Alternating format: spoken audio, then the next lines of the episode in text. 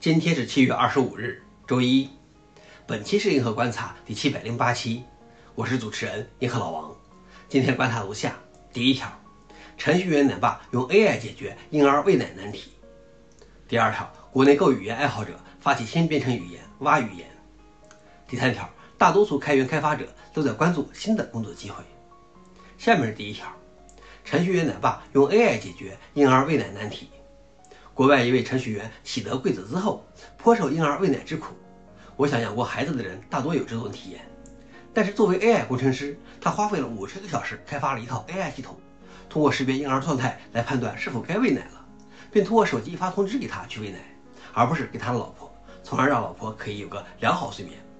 甚至他还进一步开发了一套全自动喂奶装置，虽然还不太尽如人意，但是已经让全世界奶爸们感到了希望，纷纷催促他开源。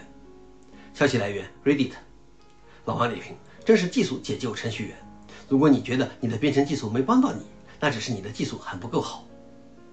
第二条是国内购语言爱好者发起新编程语言蛙语言。国内三位购语言爱好者发起了一种新的试验性的编程语言蛙语言，但从其官网看，这个语言似乎从2019年就开始设计了。目前代码已经发布在 GitHub，并且提供了简单可执行的示例。不过，该项目采用了保留所有权利的版权声明，可能是还没来得及确定许可证。在语言设计中，遵循了 Go 语言克制的风格，大量借鉴了 Go 的设计思想和具体实现。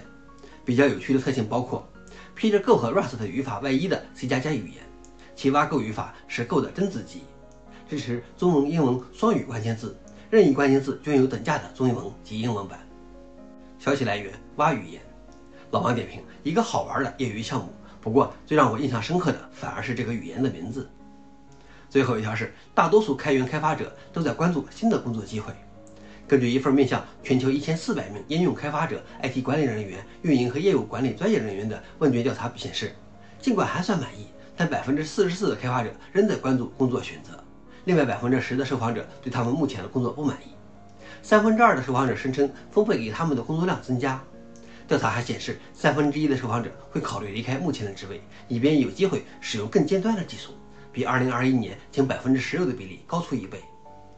消息来源：InfoWorld。